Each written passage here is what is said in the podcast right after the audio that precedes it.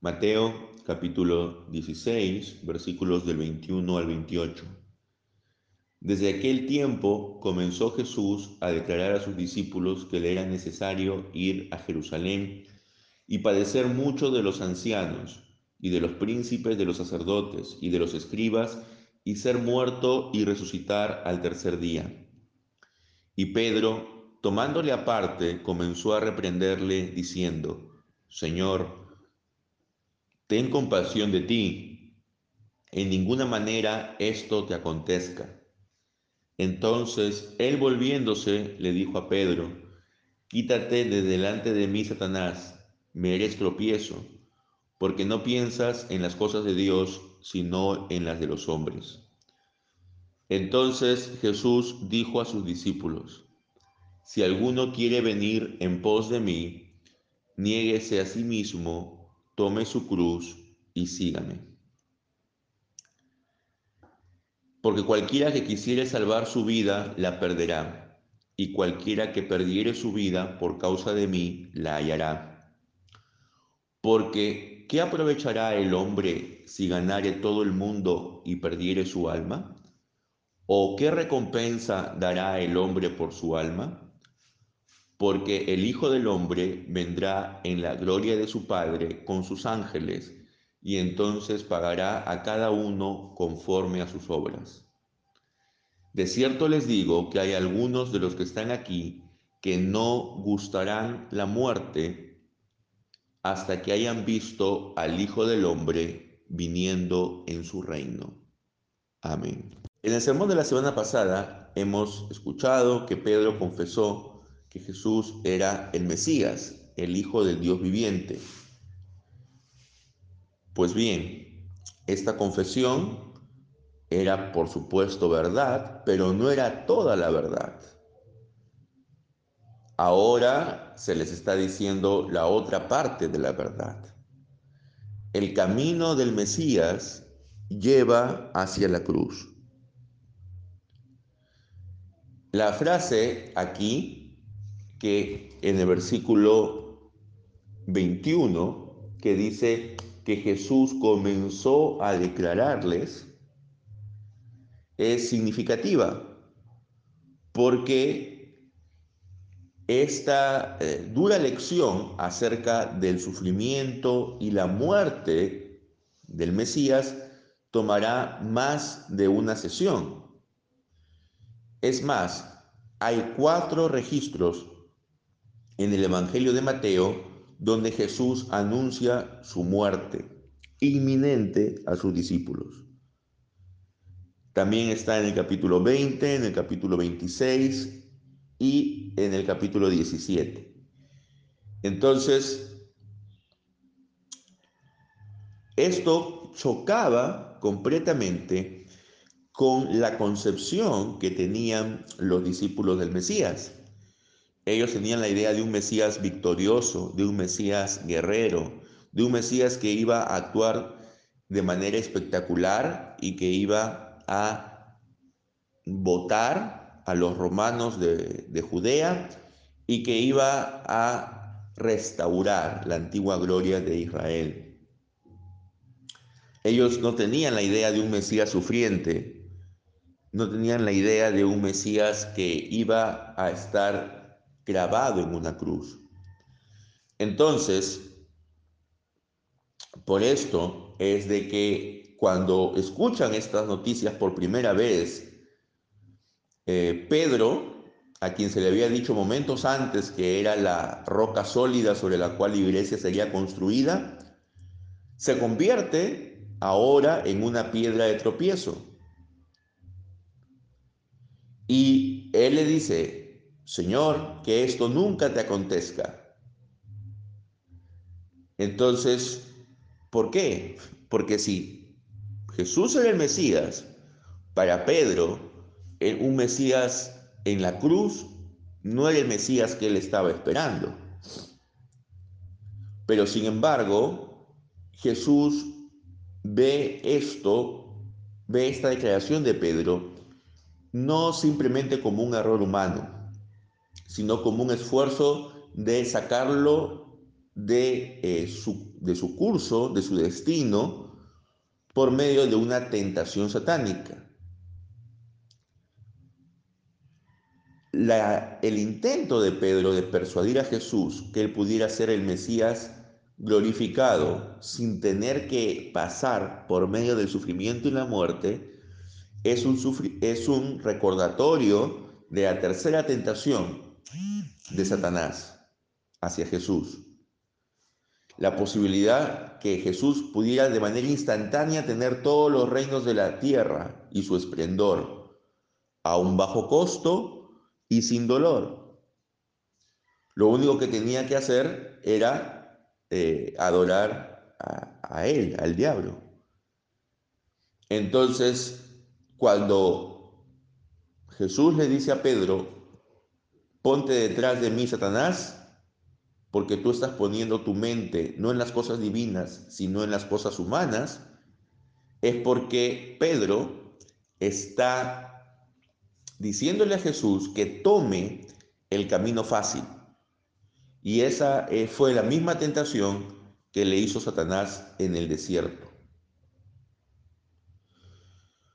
Aquí, eh, pensando en términos humanos, Pedro está en shock, está ofendido por el anuncio de que Jesús va a sufrir y morir.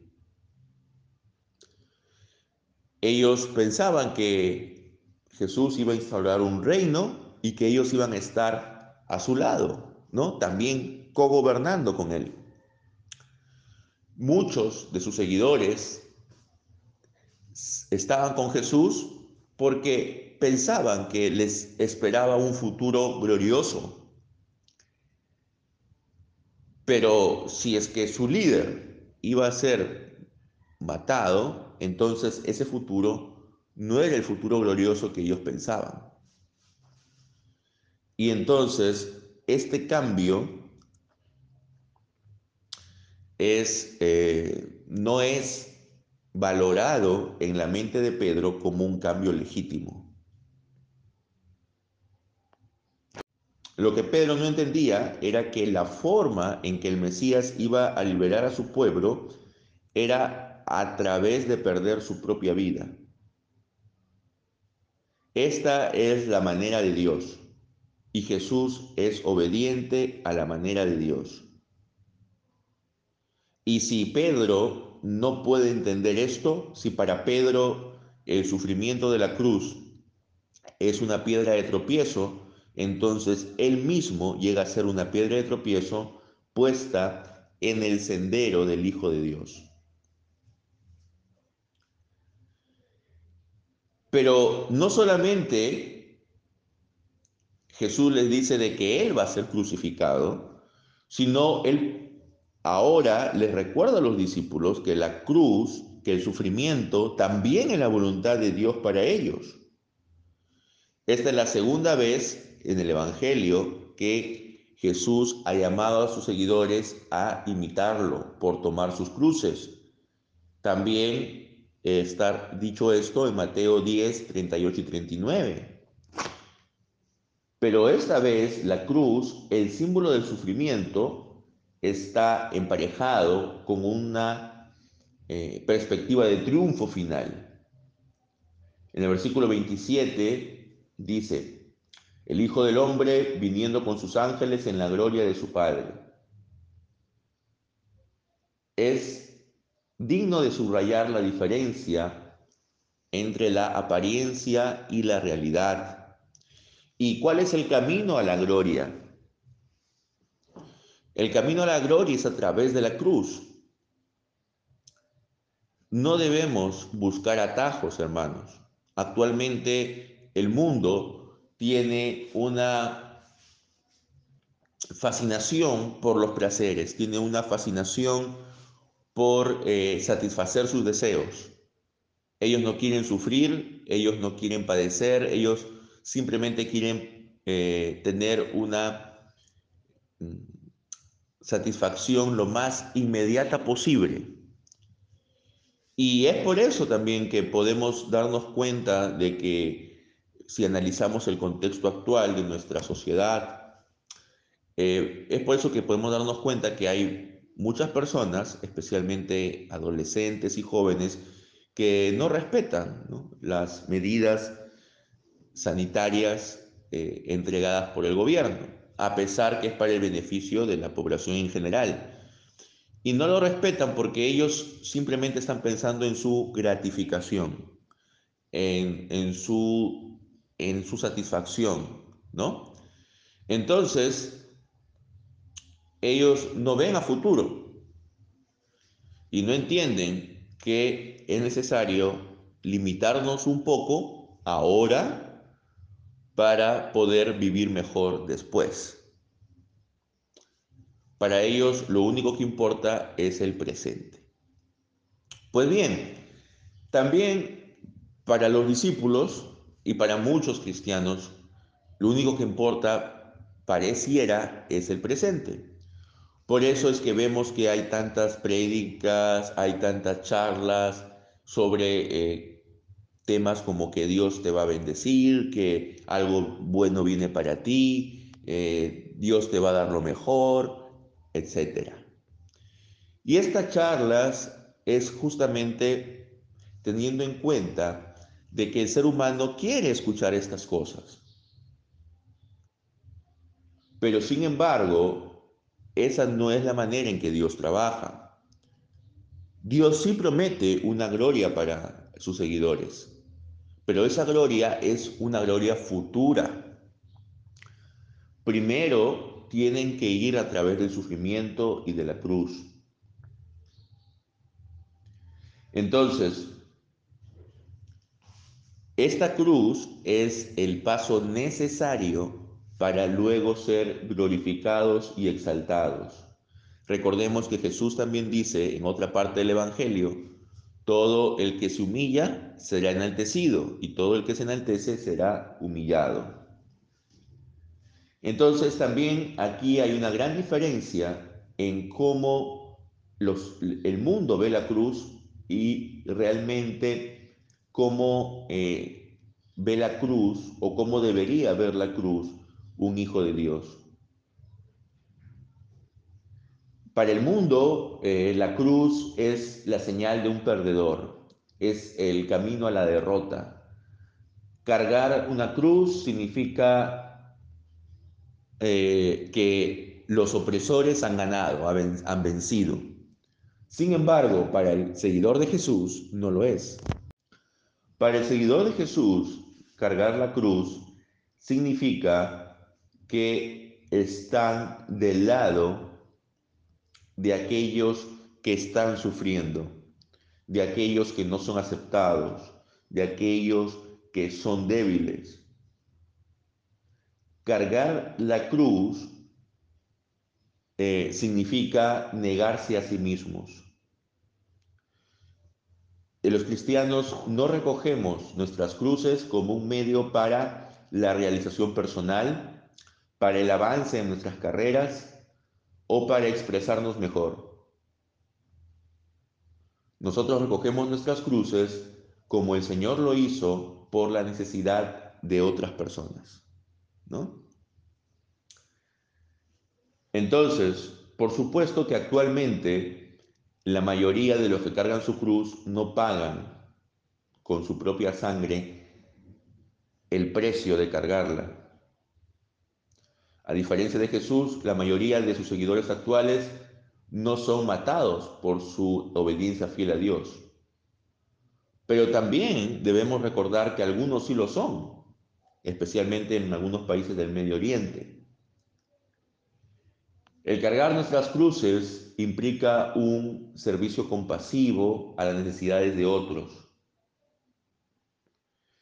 El cargar nuestras cruces significa el que otros puedan considerarse, que otros puedan considerar esto como algo tonto, como una pérdida de tiempo, como algo que no vale la pena seguir. El mundo está pensando en que cada persona debe tener su debe llevar adelante su agenda que cada persona debe explotar al máximo sus potencialidades. Pero esa imagen y ese discurso no es el de Jesús. Al contrario, para, para Jesús el cargar la cruz y el poner tu vida al beneficio de los demás es lo que significa salvar la vida de alguien.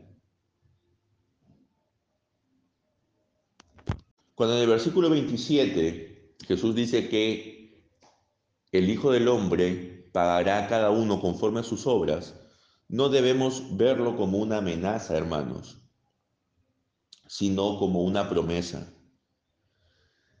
Que si ustedes realmente están viviendo conforme a los mandatos de Dios, no deben tener ningún temor porque Él los va a recompensar a su debido tiempo. Entonces, es una palabra de seguridad para los seguidores de Jesús, que aunque la cruz pueda parecer insignificante y tonta para el mundo, para Dios sí cuenta.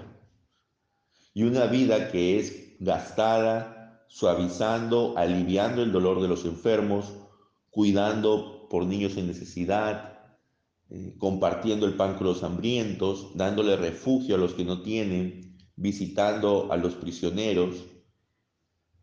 Es una vida que ante los ojos del mundo es una vida tonta, es una vida desperdiciada, es una vida inútil, pero ante los ojos de Dios no lo es. Y esa persona que está actuando de esa manera está de cierta forma acumulando tesoros en el cielo. Hay una frase de los evangelios muy importante cuando Jesús dice, no, no, no se hagan tesoros en la tierra, que al final, tarde o temprano, se van a corromper, que se pueden perder, que se los pueden robar, sino hagan tesoros en el cielo, que son permanentes y eternos. Entonces, también debemos entender, hermanos, que mientras más autosacrificiales podamos ser, más seremos recompensados y bendecidos por Dios.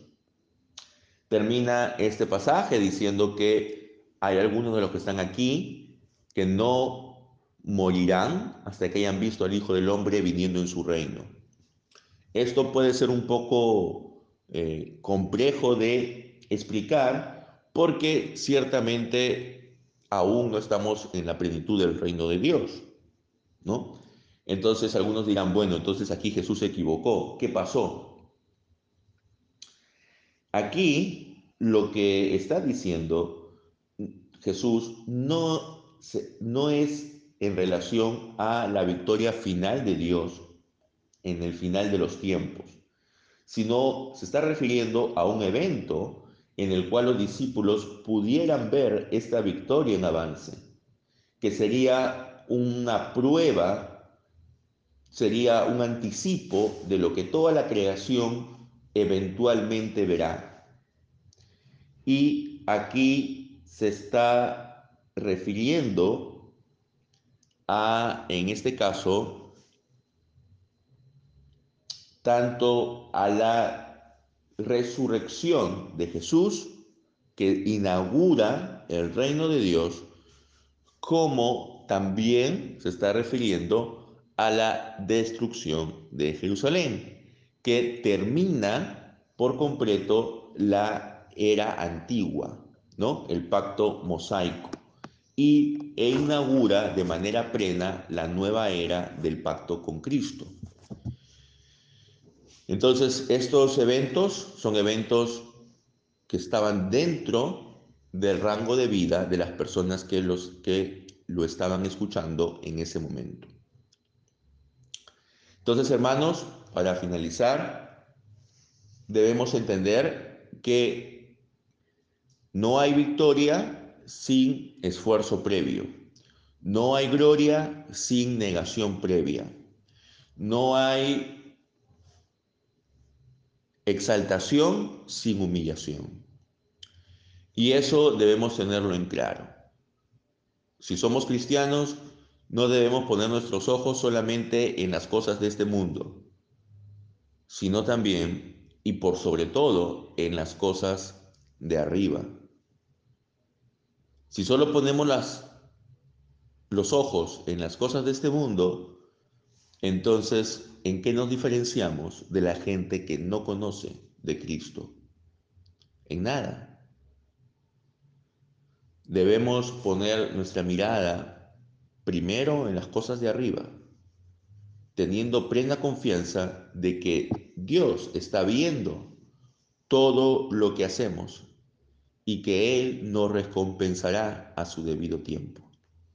Nada de lo que hagamos en la obra de Dios, nada de lo que hagamos en la extensión del reino de Dios es en vano, hermanos